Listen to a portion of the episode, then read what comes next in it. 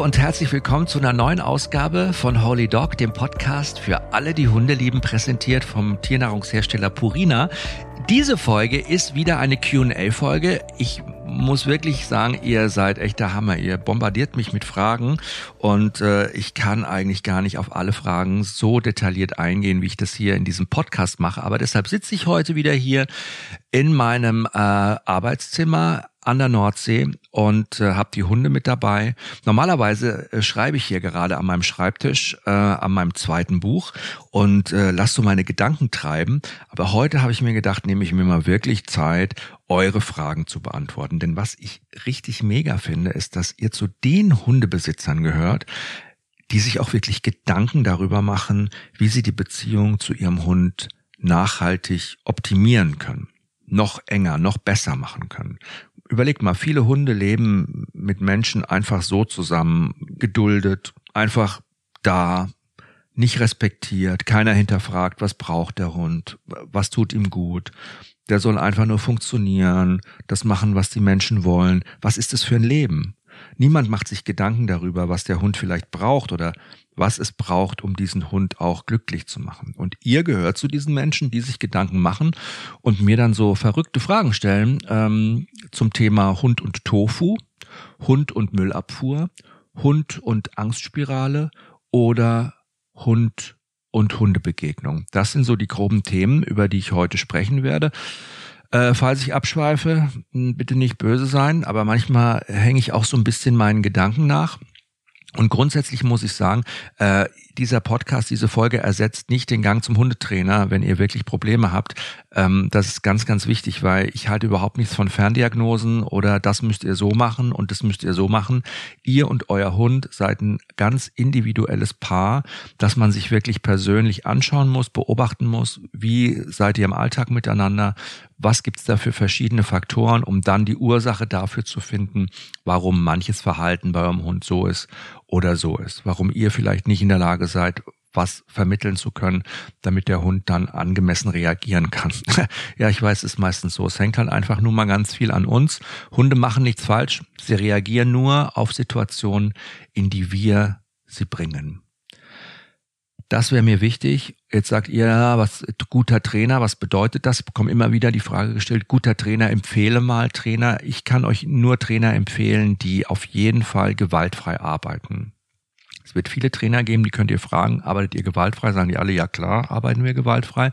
Aber was bedeutet gewaltfrei? Gewaltfrei bedeutet, und es ist auch meine Definition, und ich bin da mit vielen Kollegen und äh, in Fachkreisen ist man sich wirklich einig, gewaltfrei trainieren bedeutet ohne aversive Methoden. Und aversive Methoden sind eben Methoden, die die Psyche und die Gesundheit des Hundes negativ beeinflussen. Und dazu gehört, und das ist wissenschaftlich mittlerweile erforscht und bewiesen, Schepperdosen, Wurfketten, Nassspritzen, Sprühflaschen, Sprühhalsbänder, Ultraschallhalsbänder, Stromhalsbänder, Würger, Würgeketten, Leinen ohne Zugstopp, Haltis unter Umständen ähm, und natürlich auch, wenn man Hunde psychisch irgendwie fertig macht durch Anschreien, ne, treten, stoßen, in die Seite schubsen und so weiter.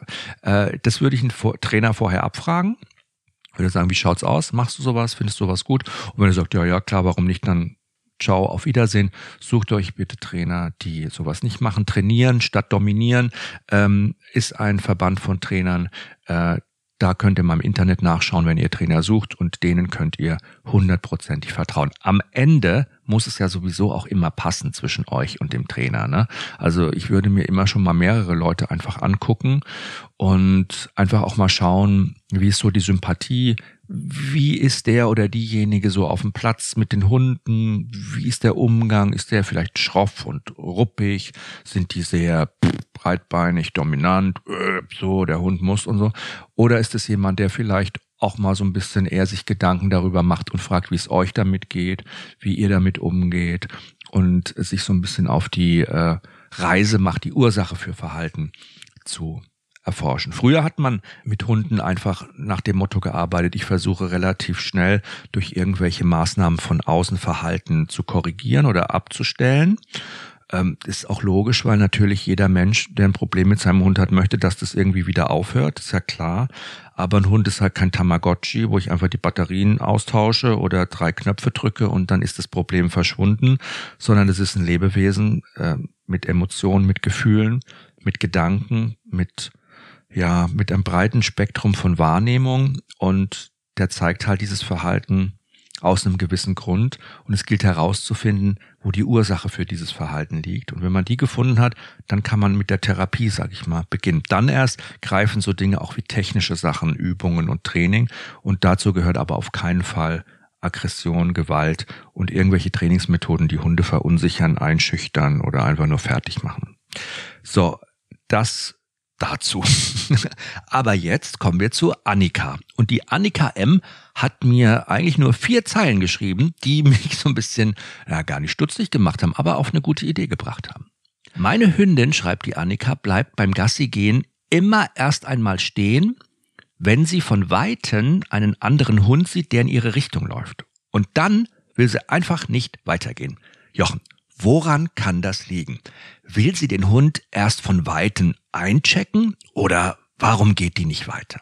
Ich stelle mir, Annika, dich und dein Hund, ist, äh, Hündin, Entschuldigung, dich und deine Hündin jetzt zusammen mal vor, wie ihr da so unterwegs seid, im Wald oder auf dem Feldweg oder vielleicht auch auf der Straße und da biegt irgendwie ein Hund um die Ecke, kommt auf euch zu und deine Hündin setzt sich einfach erstmal hin und will auf Teufel komm raus nicht weiter. Du redest mit ihr, sagst, komm, komm weiter, los, warum bleibst du stehen? Du wartest, guckst dir das an, so stelle ich mir das vor, trittst mit ihr so ein bisschen in Aktion, Interaktion, aber die will äh, nicht weiter. Und dann vielleicht erst nach ein paar Meter geht's weiter.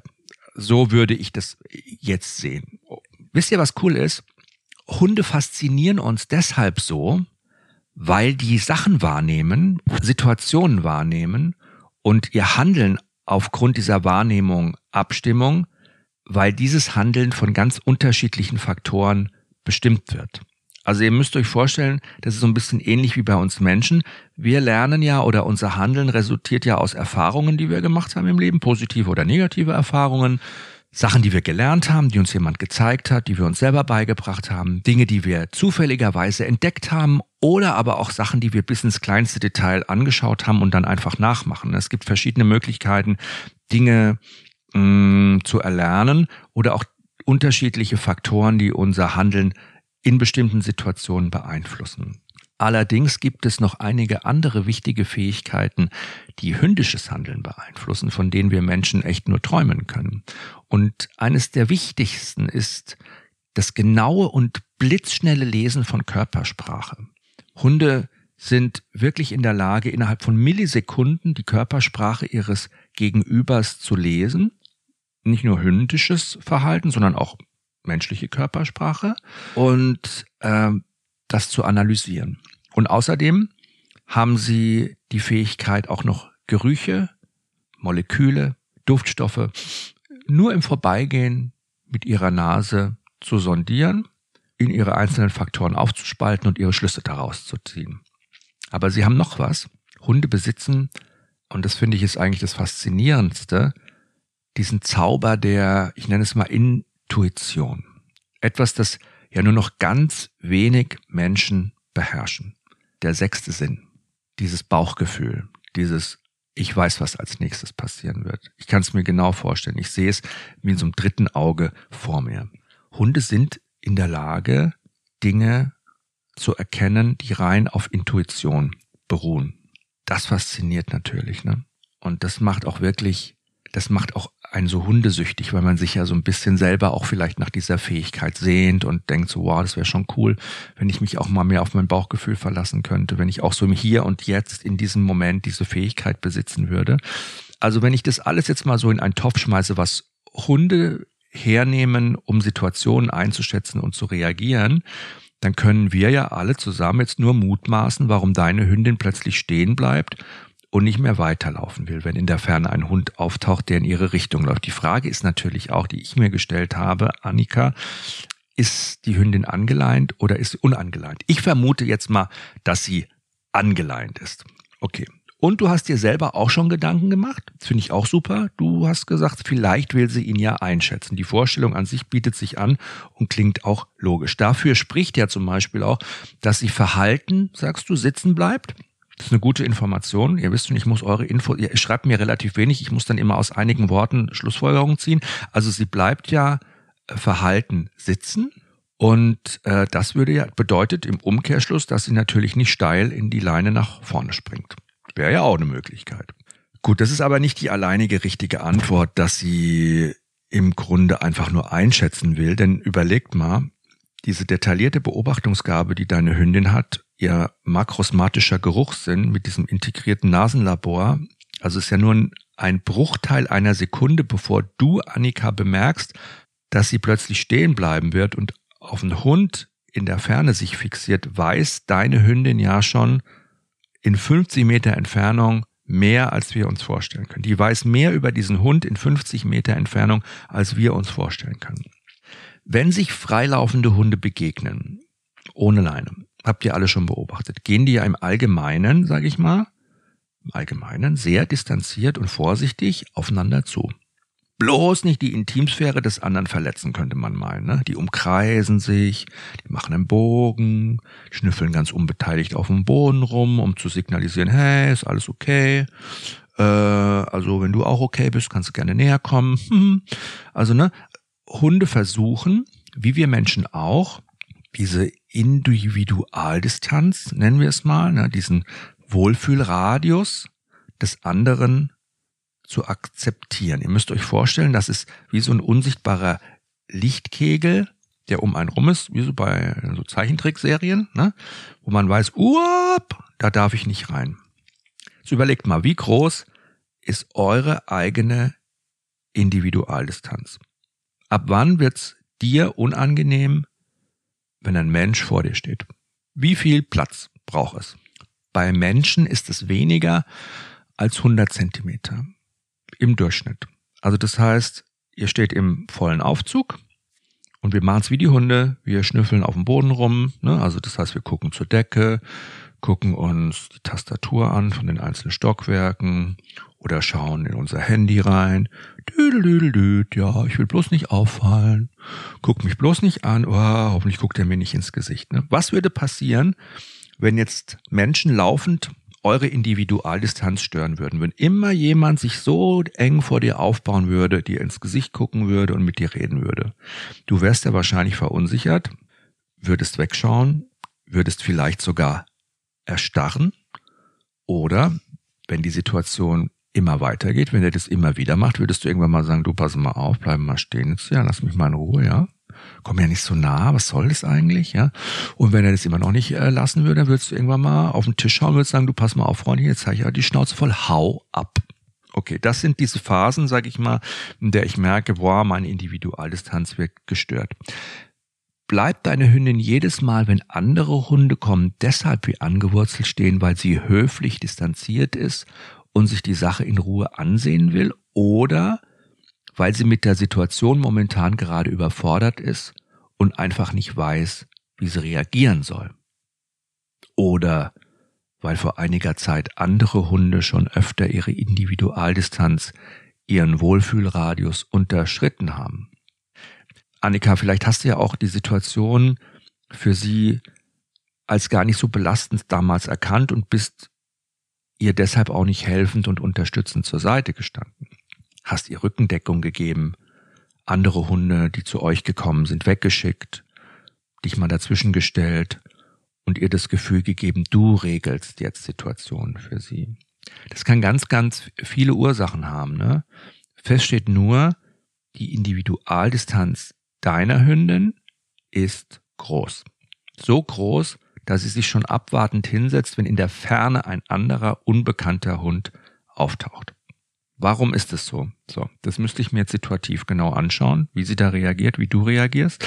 Aber äh, was ich mit Sicherheit beantworten kann, ist, dass ich bei euch beiden dieses Verhalten, Hund kommt, sie setzt sich hin, ihr geht in Kommunikation, das hat sich alles auch schon so ein bisschen ritualisiert. Also ihr beide reagiert wahrscheinlich, wenn du mal in dich gehst und das mal für dich mal abcheckst, in dieser Situation auch gleich immer wieder gleich. So wie sie sich immer wieder hinsetzt, wirst du wahrscheinlich auch immer wieder das Gleiche machen. Vielleicht hast du zwischendurch auch mal was anderes probiert, aber letztendlich bist du immer wieder zu einer Antwort, sag ich mal, also Antwort durch Körpersprache, so wie du agierst, eine Reaktion, sag ich mal, bist du auf zu einer Reaktion zurückgekehrt und ähm, die hat sich jetzt bei euch ritualisiert.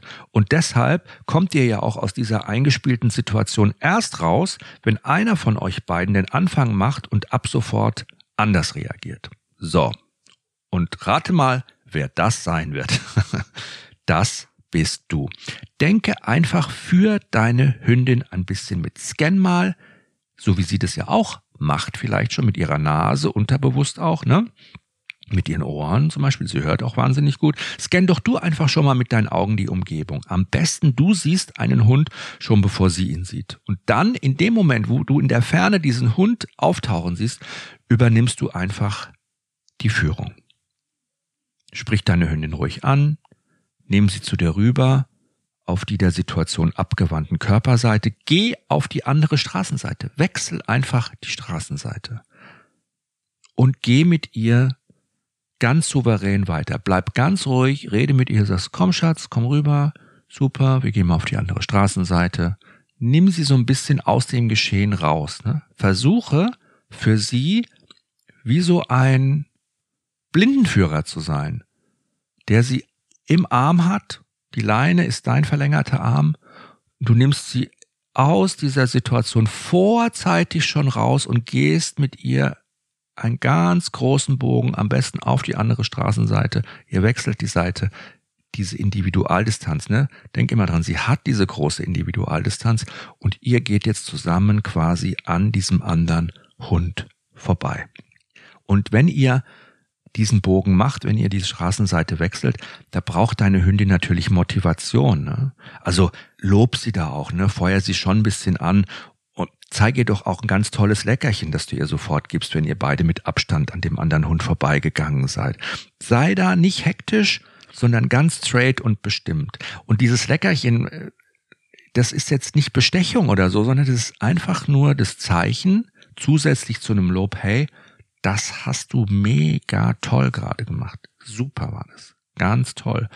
Und sie hat natürlich dann auch eine doppelte einen doppelten Verstärker. Sie hat das Lob von dir in dieser Situation und sie hat das Leckerchen und sie wird es positiv verknüpfen. Nicht nach ein, zwei Mal, aber vielleicht nach 50 Mal. Wichtig ist aber auch gar nicht, sage ich mal, das Leckerchen oder das Lob. Wichtig ist, dass du da motiviert bist und dass du dabei auch nicht hektisch bist, sondern ganz straight und bestimmt. Also cool einfach.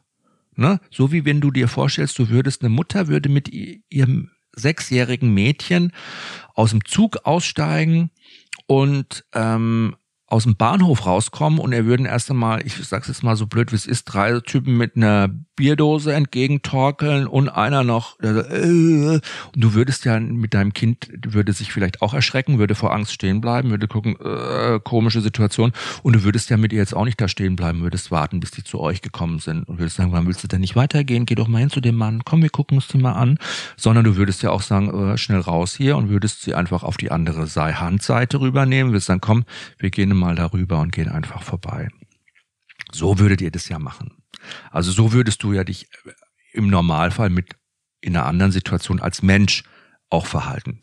Vielleicht ist es so ein Bild, was dir auch eine gute Vorstellung gibt. Das wird natürlich etwas Zeit dauern, aber dein Hund wird überrascht sein, dass sie die Verantwortung bei der Begegnung mit anderen Hunden an dich abgeben kann und du euch beide als cooler und souveräner Anführer aus der Situation lotst. Übrigens, solche Situationen kann man natürlich auch super im Training mit anderen Hunden nachstellen. Man lässt Hunde sich kontrolliert begegnen. Das bedeutet, ähm, du stehst mit deinem Hund auf einem Platz und ähm, ich habe einen anderen Hund dabei, der ruhig und gelassen reagiert und ihr versucht immer auf Distanz erstmal aneinander vorbeizugehen, genau diese Übung auch zu machen, die Seite zu wechseln, auf die andere abgewandte Körperseite deinen Hund zu nehmen und im Moment der Begegnung eben dann auch, die ist für deinen Hund stressig, deinen Hund aber auch zu loben oder vielleicht auch sogar mit einem Leckerchen zu belohnen. Also und man wird diese Distanz immer mehr verkürzen, äh, unter Kontrolle natürlich und ich habe das schon sehr erfolgreich gemacht und von Training zu Training gewinnen die Hunde mehr Vertrauen und mehr Sicherheit zu ihren Besitzern und die nehmen Hundebegegnungen auch als nicht mehr so bedrohlich oder einschüchternd wahr, sondern als etwas ganz Normales. Ne? Und äh, ich hoffe, ich konnte dir jetzt so paar Lösungsansätze bieten. Aber dieses schützende Seite, also auf die abgewandte Körperseite den Hund rüberholen, auch mal die Straßenseite wechseln, auch mal Bögen gehen, auch mal vielleicht nicht unbedingt immer diesen Weg gehen, wo die anderen Hunde sind, sondern vielleicht sich auch mal einen anderen Weg suchen in dem Moment, wenn ihr merkt, euer Hund hat vielleicht eh einen schlechten Tag. Übernehmt einfach Verantwortung. Fordert nicht immer von eurem Hund ein, dass der sich korrekt verhalten muss, sondern bietet ihm die Möglichkeit an, dass er sich so verhalten, entspannt verhalten kann. Und ähm, das ist eigentlich der Punkt. Cool.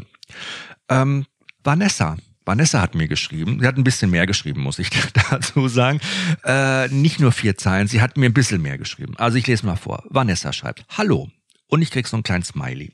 Wir haben einen kleinen Bolonka, welcher andere Hunde und Menschen hasst. Wir haben schon alles probiert. Hundeschule, Trainerinnen, und jetzt Kastration. Oh mein Gott, der arme Kerl. Auf Stress reagiert er mit einer Bauchspeicheldrüsenentzündung, würde ich allerdings auch hören. Leider akzeptiert er immer weniger sein Herrchen, während ich, das Frauchen, wirklich alles mit ihm machen kann. Sollen wir es einfach akzeptieren, dass er weder Hunde noch Menschen mag, oder sollen wir versuchen, es so stressfrei wie möglich zu trainieren? Das mit dem Herrchen geht natürlich gar nicht. Aber sobald die Kastration richtig geheilt ist, kommt wieder eine Trainerin zu uns. Hm. Wir wollen nicht aufgeben und versuchen es mit viel Geduld. Gewalt ist keine Option für uns.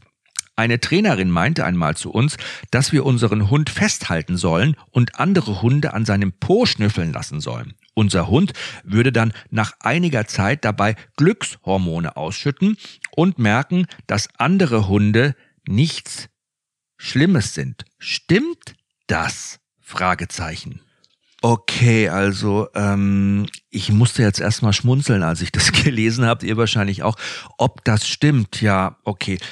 Ähm, Vanessa, was würdest du denken, wenn ein Psychologe oder Therapeut einem Patienten zur Behandlung seiner sozialen Ängste, also nehmen wir an, er hat äh, soziale Phobien, ja, kann mit Menschen nicht gut umgehen, empfehlen würde, also äh, am besten lässt du dich festhalten und dann sollen sich einfach diese fremden Menschen, vor denen du Angst hast, am Schritt ein bisschen rumfummeln und, ne, und dann wirst du nach einiger Zeit wahrscheinlich äh, Glückshormone ausstoßen und dann wirst du merken, dass fremde Menschen nichts Schlimmes sind.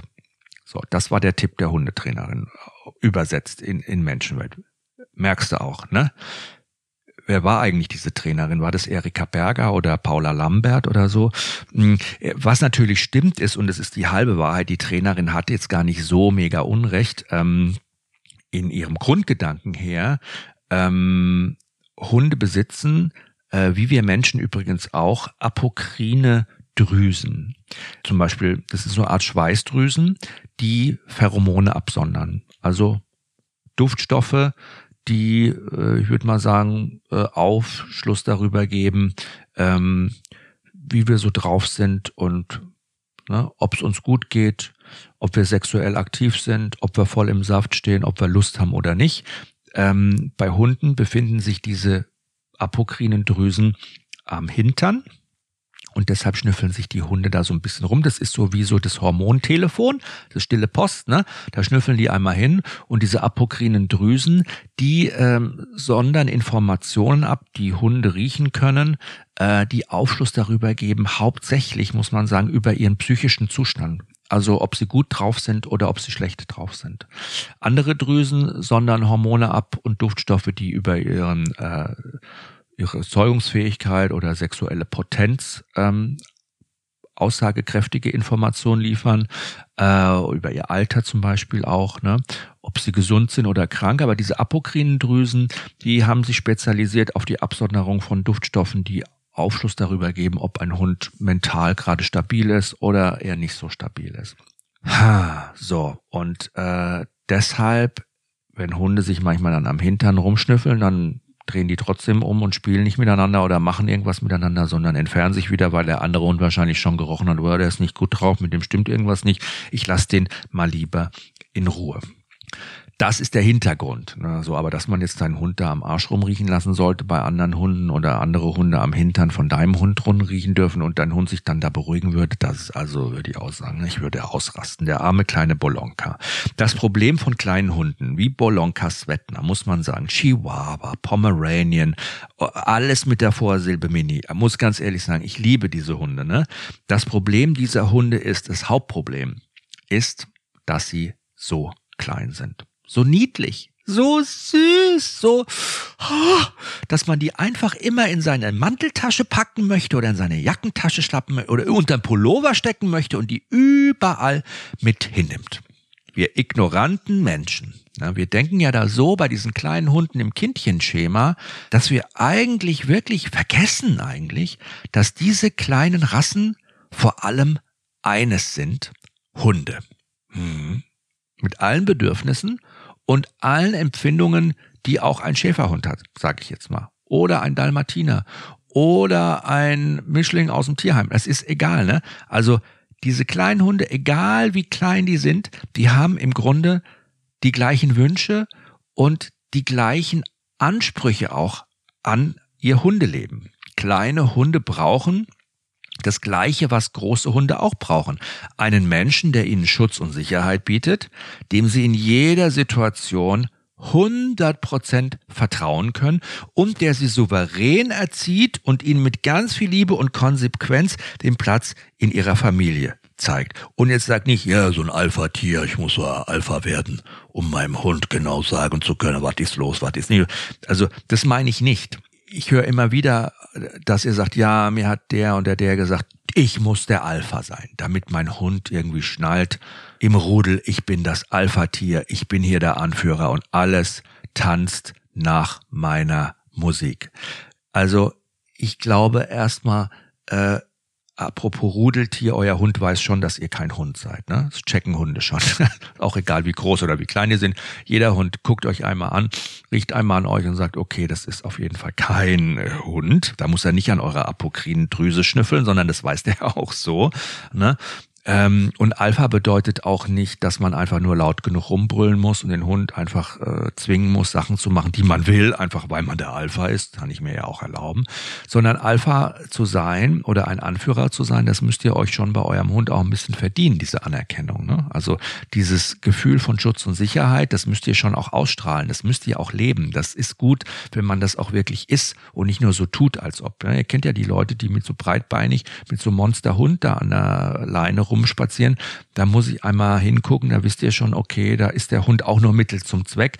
Der hat es im Grunde gar nicht im Kreuz mit seinem Hund, aber der Hund soll ihm dabei helfen. Da fragt man sich immer, ne, wer ist ja für wen gut. Ne? Also Alpha zu sein bedeutet, souverän zu sein, jemand zu sein, dem euer Hund vertrauen kann und der mit ganz viel Liebe, und das ist wichtig, und Konsequenz, das ist schwer, Liebe und Konsequenz oft unter einem Hund, Hut zu bringen, eben diesen Platz in der Familie zeigt, Leitplanken aufstellt, sagt, das ist willig, das möchte ich weniger gerne sehen. Ne? Ich zeige dir, wie das funktioniert. Ich gebe dir so einen Rahmen vor. Und wir übersehen ja ganz oft bei diesen kleinen Rassen, dass die das auch brauchen. Ne? Wir denken, ah, die sind so klein, die flutschen einfach da so mit durch, komm, pff, muss ich gar nicht viel machen, einfach in die Tasche stecken, überall mit hinnehmen. Ne? Und ähm, das ist aber wie bei großen Hunden auch so. Wir müssen für diese kleinen Hunde ganz besonders bedacht die richtigen Entscheidungen treffen, weil kleine Hunde viel schneller überfordert sind. Klein zu sein als Hund verursacht eigentlich permanent Stress. Überlegt mal, ne, wie unsere Welt für einen 20 Zentimeter kleinen Hund aussieht. Ich meine, da wird ja jeder Fuß zur Bedrohung. Einmal unachtsam, E-Roller, paff, Leben ist vorbei, ne? Bordscheinkante fast so groß wie der Hund, einmal runtergeplumpst, äh, Sehne gestaucht, ja? Kannst du dir vorstellen, mit wie viel Herzrasen dieser kleine, flauschige Bolonka jeden Tag vor die Haustüre tritt und jedes Mal den Tod vor Augen hat? Hm. Also Stress beim Hund ist genauso wie Stress beim Menschen. Das bedeutet ein hoher Cortisolspiegel und ähm, hoher Cortisolspiegel, dieses Anti-Stress-Hormon, ähm, das ist einfach immer knapp am Burnout vorbei irgendwann mal und letztendlich ist es auch schädlich für die ganze Psyche, für die Organe. Cortisol ist im Grunde, wenn es zu viel im Blut ist, einfach ungesund für jeden Hund. Und jetzt wundere dich bitte nicht, liebe Vanessa, dass dein kleiner Mr. Bolonka Menschen als eher bedrohlich und wenig vertrauenserweckend findet. Ich glaube auch übrigens gar nicht, dass er sein Herrchen hasst. Natürlich hasst er es nicht, aber vielleicht ist er in so einer Situation, dass er einfach, ihm ist im Grunde alles auch so ein bisschen zu viel.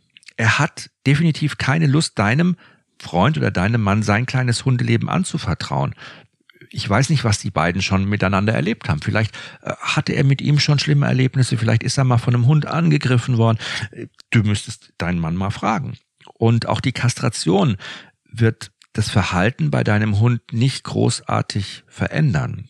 Denn was er bis jetzt erfahren und über die Menschen gelernt hat, das bleibt ja in ihm verankert. Der einzige Vorteil ist natürlich nach der Kastration, dass er ab sofort für die anderen Rüden in seiner Hut keine ernstzunehmende Konkurrenz mehr ist und sie ihn in Ruhe lassen werden. Okay, eine Möglichkeit weniger zu sterben. Ne? Aber das ist schon mal, zumindest muss ich sagen, in seiner Situation dann schon ein großer Vorteil, dass er nicht mehr Ressourcenkonkurrent in Sachen Fortpflanzung ist für andere Rüden. Das kann ihn schon ents sehr entspannen. Und das kann ihm schon auch ein Gefühl von Ruhe geben. Und es ist auch gut, dass du da Verantwortung für ihn übernommen hast und gesagt hast, ich nehme dir den Stress.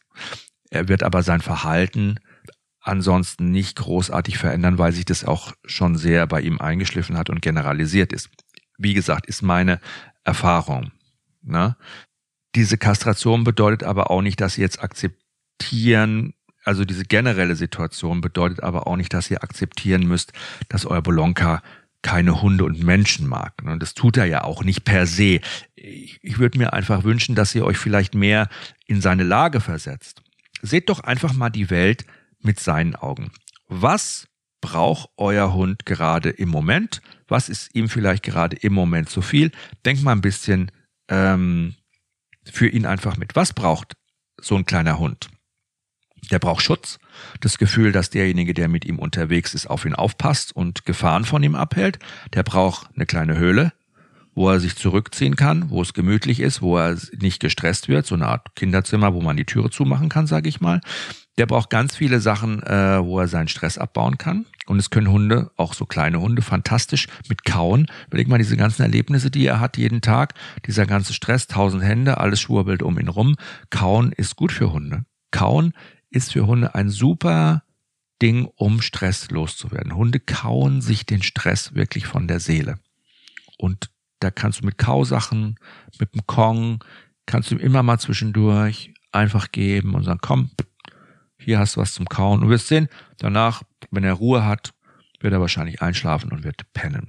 Also gebt eurem Hund wirklich diese Möglichkeit, Stress abzubauen. Vier Sachen könnt ihr euch wirklich merken. Schützen, die Höhle, Kauen und Ruhe und sucht euch vor allen Dingen auch mal ganz zu zweit oder auch zu dritt Plätze, wo ihr zusammen positive Erfahrungen machen könnt. Das ist ganz wichtig, ne? Ich meine, ihr habt ja natürlich schon auch immer viel los bei euch und sucht euch einfach auch mal Plätze, wo ihr hingeht, wo ihr zusammen ruhig einfach nur mal ein bisschen sitzt und wo ihr vielleicht ein bisschen euch beschäftigt, wo du ihn mal was suchen lässt oder wo er auch mal nur sitzt mit einer Kaustange und ein bisschen gucken kann und ne, wo einfach mal Ruhe ist, wo nicht auch immer diese Hundebegegnungen sind, wo immer so viele Menschen sind. Draußen in der Natur, gib deinem Hund auch die Möglichkeit, die Natur wahrzunehmen, denn auch ein Bolonka hat eine Nase ja, eine kleine süße Nase, aber mit dieser Nase kann er natürlich viel mehr als du kannst, Vanessa. Er kann die Welt riechen, die für uns unsichtbar ist und gib ihm die Möglichkeit, Sachen zu erschnüffeln, Sachen riechen zu können. Mach mal Pause, lass ihn mal riechen, lass ihn mal schnuppern, versteck mal ein bisschen was, paar Leckerchen, dass er die suchen kann. Das macht ihn auch müde und lastet ihn aus und am Ende macht ihn sowas auch glücklich und diese kleinen Glücksmomente, die sind gut für eure Bindung und die sorgen auch dafür, dass dein Hund weniger Stress hat. Und vor allen Dingen sucht euch einen Trainer, der euch zeigt, wie ihr eurem Hund Schutz und Sicherheit in Alltagssituationen geben könnt. Ne? Und nicht ein Trainer, der eurem Hund einfach Sachen abtrainieren will, wie Menschen zu hassen. Das kann man einem Hund nicht abtrainieren, Menschen zu hassen, sage ich jetzt mal. Das ist totaler Quatsch, sondern man kann mit einem Trainer zusammen lernen, wie ihr eurem Hund die Möglichkeit gebt, ihn zu schützen und für ihn da zu sein, ihm Sicherheit zu geben. Da ist immer weniger auch ein bisschen mehr. Ne? Das Vertrauen wird wieder wachsen. Habt Geduld und vergesst nicht, wer seinen Hund liebt, muss einfach lernen, ihn zu verstehen. Dass ihr euren Hund liebt, ich bin mir sicher, aber jetzt ist es auch an euch, dass ihr euch ein bisschen mehr Mühe gebt, euch in ihn hineinzuversetzen. Okay, und berichtet mir mal, ähm, wie sich das alles so entwickelt hat. Ist schon echt interessant, wenn man so liest, was ihr für Erlebnisse mit eurem Hund habt und was ihr euch für Gedanken macht, vor allen Dingen, wenn es mal, sag ich mal, im Zusammenleben so ein bisschen quietscht, wenn es Schwierigkeiten gibt. Die Ursache für das Verhalten deines Hundes liegt ganz, ganz oft in dir selbst verborgen. Das ist einfach so ein ganz wichtiger Satz, der sich bei mir eingeprägt hat. Äh, denn, weißt du, dieses Zusammenleben mit dem Hund, wie euer Hund reagiert, das hat deshalb so viel mit euch selbst zu tun, weil ihr natürlich auch so eine gewisse Spiegelfläche für euren Hund seid. Also das heißt, euer Hund wird immer versuchen, nicht nur eure Stimmung in Form von Stimmungsübertragung, sondern auch eure Ängste und Unsicherheiten zu spiegeln, eure tiefsten Bedürfnisse, die ihr in ihr und euch tragt, von denen ihr vielleicht selber noch gar nicht wisst, dass ihr bestimmte Dinge braucht oder euch nach bestimmten Dingen sehnt, die kann euer Hund zum Ausdruck bringen. Und es zeigt sich oft in seinem Verhalten, dass Leute, die eigentlich viel mehr Ruhe im Leben brauchen, einen Hund haben, der ihnen diese Ruhe bringt, aber sie kommen mit dieser Ruhe nicht klar, sie können das nicht annehmen und dann gibt es Schwierigkeiten. Und wenn sie lernen, über diesen Hund mit ihrer Ruhe umgehen zu können, ändert sich ihr ganzes Leben. Also der Hund ist auch immer eine wahnsinnige Chance, über sich hinauszuwachsen. Gemeinsam, auch wenn man Probleme hat, das ist ganz, ganz wichtig. Äh, ein Thema, was da so ein bisschen reinspielt, Geduld zum Beispiel und Konsequenz, äh, hat mir Sonnyline geschrieben. Sonnyline schreibt, Sonnyline, ich weiß du, ich denke mal, du bist eine Frau. Ja, Sonnyline hat eine Hündin und sie schreibt, meine neue Hündin, also neue Hündin, okay, frisst alles, was am Boden liegt. So schnell kann ich gar nicht reagieren. Okay, was soll ich da machen? Ein Hund, der mal bei der Müllabfuhr gearbeitet hat, vielleicht wiedergeboren, reinkarniert, keine Ahnung, ja, war früher bei der Müllabfuhr, muss alles aufsammeln, alles angucken und den Müll auch trennen und sortieren. Das machen Hunde, weil sie keine Hände haben. Wie wir Menschen machen sie das mit der Nase und dem Maul. Und deshalb nehmen sie alles im Mund, gucken sich das an und ähm, ja, mal, irgendwann fangen sie auch mal an, die Sachen runterzuschlucken. Das ist nämlich äh, ganz spannend. Ich kenne das Thema aus eigener Erfahrung mit Kalisi. Das ist ein Labrador, wisst ihr ja, ne? Und äh, die muss erst alles ins Maul nehmen und wenn es sich halt irgendwie verwertbar zeigt, auch runterschlucken. Das ist ärgerlich, weil dann der Hund ja immer nur mit der Nase am Boden ist und fast gar nicht mehr ansprechbar auf Schatzsuche unterwegs ist und der Mensch total unwichtig wird. Es ist aber auf der anderen Seite auch gefährlich, weil ähm, das kann Allergien auslösen, äh, es kann den Magen verderben, es kann giftig sein Wobei man da immer sagen muss, der Hundemagen hält schon einiges aus, habe ich jetzt festgestellt. Wir wohnen ja jetzt am Meer und das heißt, die Hunde sind mehrmals am Tag am Strand und da gibt's Muscheln, ja, Austern, vergammelte Austern, tote Vögel. Und äh, es wäre natürlich Horror, wenn die das alles fressen würden. Auf der anderen Seite wäre es genauso Horror, wenn ich die ganze Zeit immer rumrennen würde und sagen, lass das, hör auf, nein, nicht. Denn ähm, wie gesagt, also das kriegt ganz schnell so eine Dynamik und ähm, ihr wisst ja, wie das ist. Hunde lernen ja auch über Erfolg und Misserfolg und ähm, im Grunde hat es natürlich auch was damit zu tun, dass Hunde unterschiedlich gepolt sind, genetisch. Es gibt Hunde, die neigen mehr dazu, sage ich mal, wie Retriever. Ähm, und es gibt Hunde, wie der Gizmo zum Beispiel, der als Mops hat nie irgendwie Sachen gefressen. Erst als die Kadis in unser Leben gekommen ist und die alles angefangen hat zu fressen, hat er auch angefangen, alles zu fressen. Er hat es gelernt. Ne? Das Lernen durch Imitation, Nachahmung, wie bei kleinen Menschen auch. Die gucken sich ab, was die Erwachsenen machen und fangen dann auch plötzlich an, so Zigarette zu rauchen mit einem Stift oder, ne, und so machen Hunde das auch untereinander.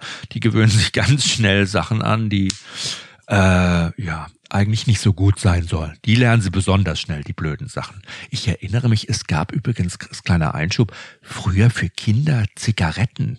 Kaugummi-Zigaretten. Kennt ihr das eigentlich noch? Ich meine, es wäre doch undenkbar, heute noch Kaugummi-Zigaretten an Kinder zu verkaufen, die dann im Kindergarten so mit so einer Zigarette, wie die Erwachsenen so, haben wir so gepafft und haben das genau nachgemacht, ja. Kaugummi-Zigaretten. Das ist auch etwas, was im Laufe der menschlichen Entwicklung irgendwann mal total verschwunden ist.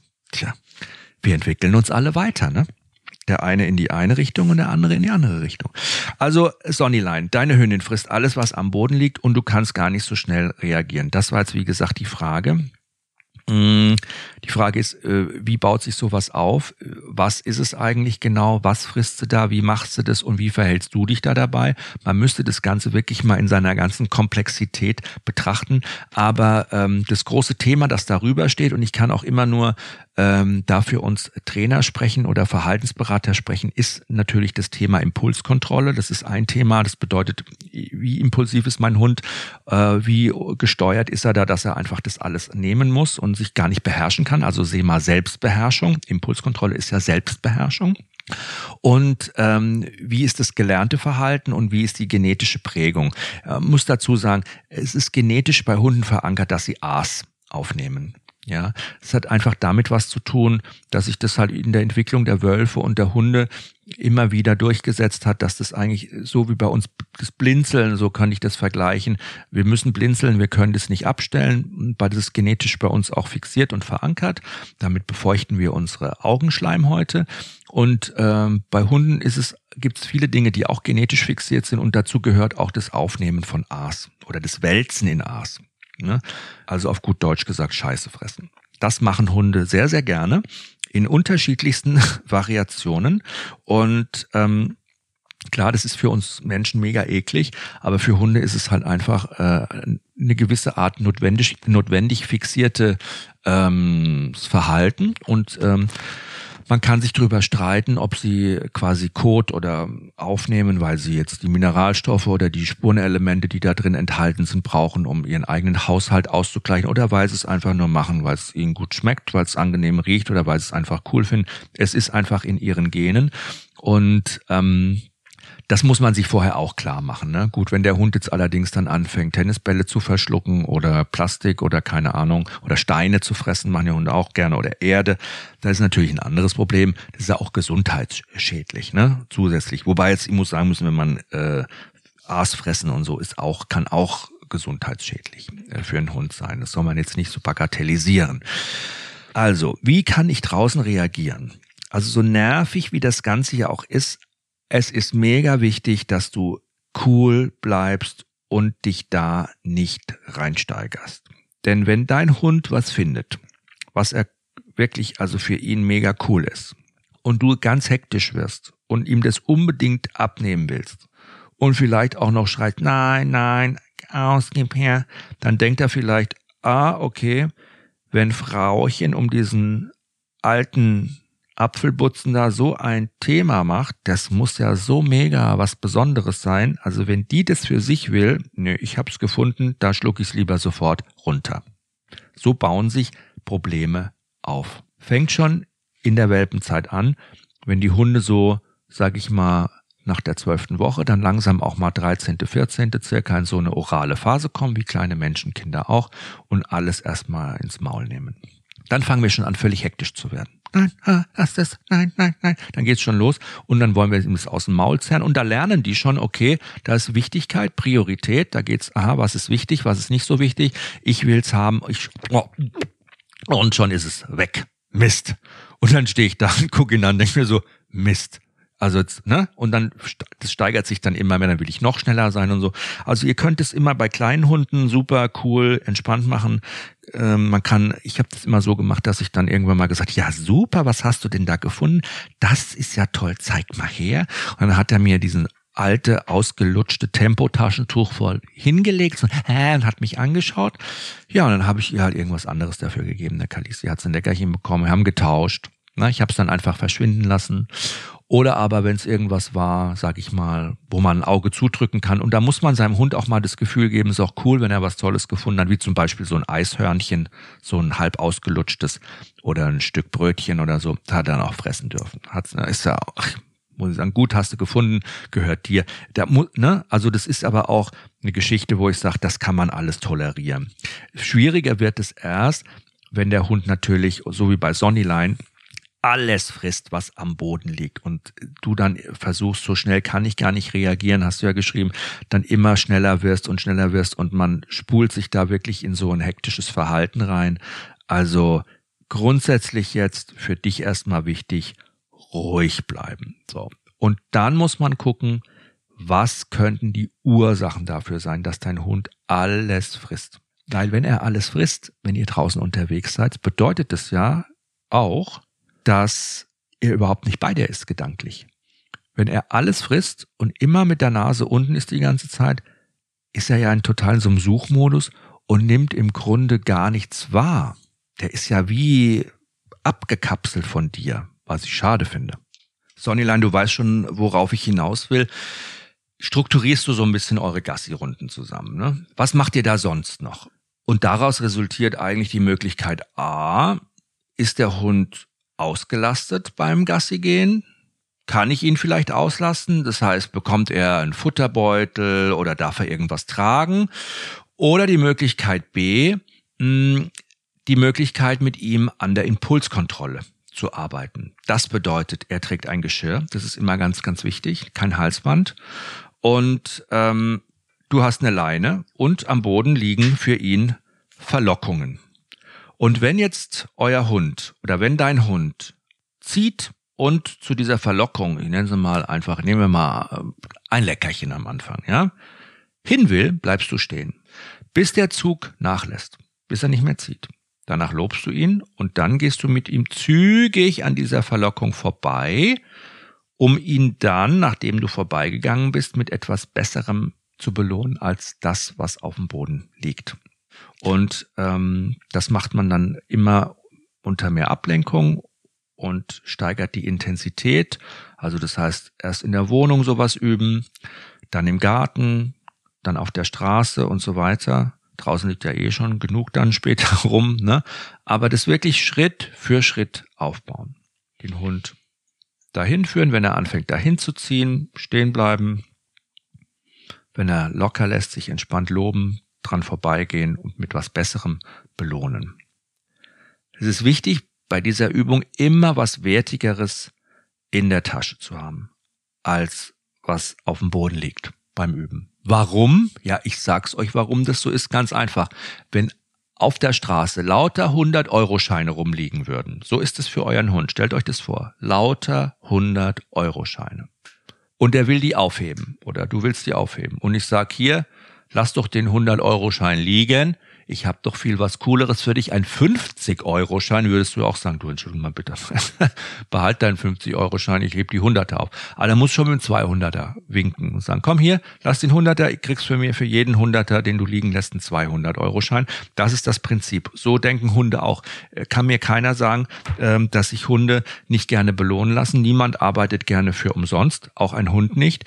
Und man muss da schon so ein bisschen äh, abwägen. Das Ganze macht man ja auch, wie gesagt, nur am Anfang, bis diese Übung sitzt, bis der Hund es quasi lernt, einfach an Sachen auch vorbeizugehen. Euch anzuschauen ist auch ganz, ganz wichtig dabei, wenn der Hund dann den Blick zu euch hoch und euch anguckt, ihn dann da wirklich auch drin zu bestärken. So könnt ihr mit dem Hund lernen, an Objekten, die verlockend für ihn sind, einfach vorbeizugehen und die in Ruhe zu lassen. Das wird wenn man das sauber trainiert und lasst dir das bitte auch nochmal dann wirklich von jemandem zeigen, gut funktionieren. Allerdings kann ich dir jetzt schon sagen, das funktioniert immer dann gut, wenn du dabei bist.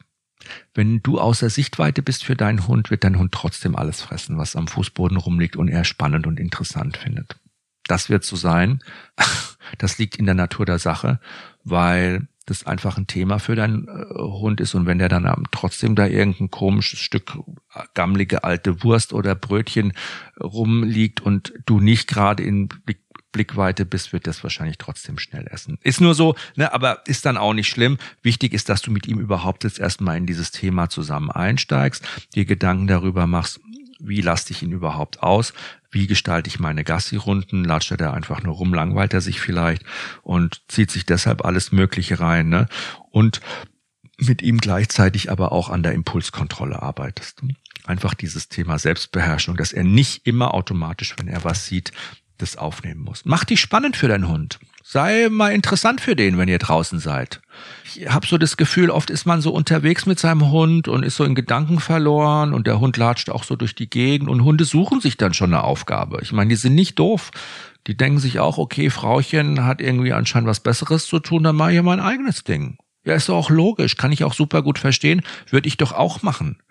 So, aber wenn ihr für den auch spannend seid, präsent seid, unterhaltsam seid, und es bedeutet nicht, dass ihr euch für euren Hund zum Kasper machen müsst, aber wenn ihr ein toller Partner seid an der Seite eures Hundes, der sagt, cool, jetzt sind wir draußen, es ist ein toller Moment, es ist unsere Stunde, wo wir jetzt gerade draußen sind, komm, wir machen mal was Tolles zusammen komm, wir ähm, machen mal eine kleine Übung. Wir arbeiten mal ein bisschen was zusammen. Wir setzen uns mal dahin, wir beobachten mal zusammen was. Ich mache das mit meiner Hündin ganz oft, dass ich am Deich sitze und mit der Kaninchen beobachte. Und die liebt Kaninchen und die rennt allen Kaninchen am liebsten hinterher. Aber wir machen das ganz oft, dass wir beide nur da sitzen und die Kaninchen beobachten. Und ich weiß, sie hat am Anfang Hummeln im Arsch und will dahin, aber sie bleibt sitzen und guckt mich an und ich lobe sie und sage, das machst du super, du bist ganz toll. Und ja, freut sie sich und bleibt sie extra ruhig sitzen und sie rennt nicht hinterher. Und ich belohne dieses Verhalten durch Lob, ich bestärke sie da und wir machen diese Übungen zusammen. Das ist wie ein kleines Spiel, wie so ein kleiner Wettbewerb. Wie lange hält sie das aus, wie lange schafft sie das? Das ist aber auch für einen Hund toll, das macht Hunde glücklich, ist nur ein Beispiel und es lastet Hunde aus und macht die auch müde. Und ähm, wie gesagt, falls mal wieder aus den Büschen ein miefiger Aasgeruch rauskommt, dann ähm, muss ich sie entweder an die Leinen nehmen, zu mir rufen, äh, mit ihr da dran vorbeigehen.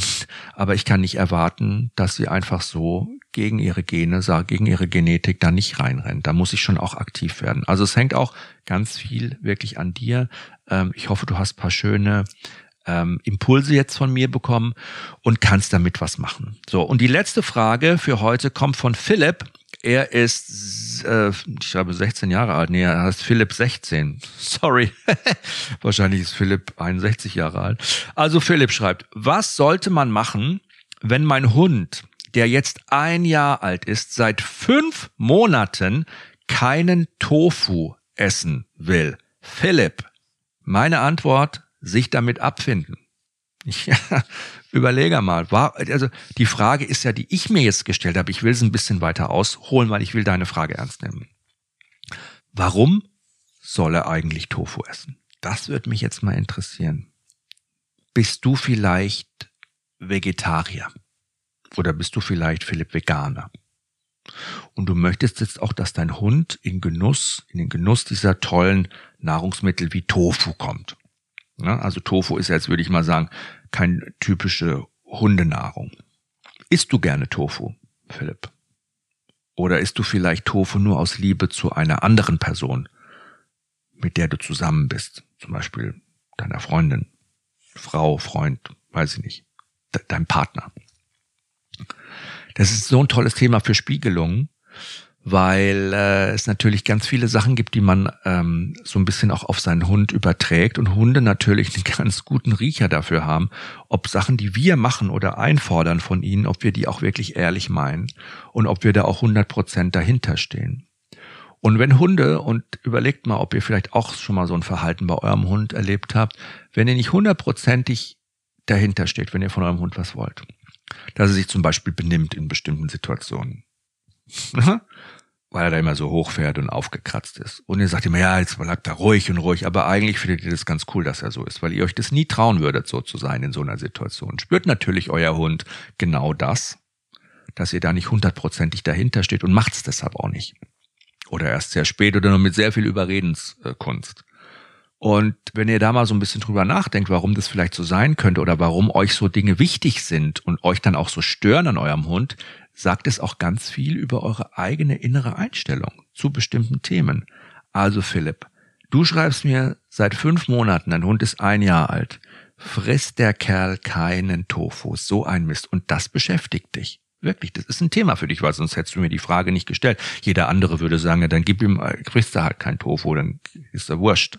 kann ja irgendwas anderes fressen. Aber dich fuchst es irgendwie, weil es dir wichtig ist. Und die Frage wäre jetzt, meine Frage an dich, überlege mal, warum ist dir so wichtig, dass dein Hund Tofu frisst? Also was steckt da dahinter?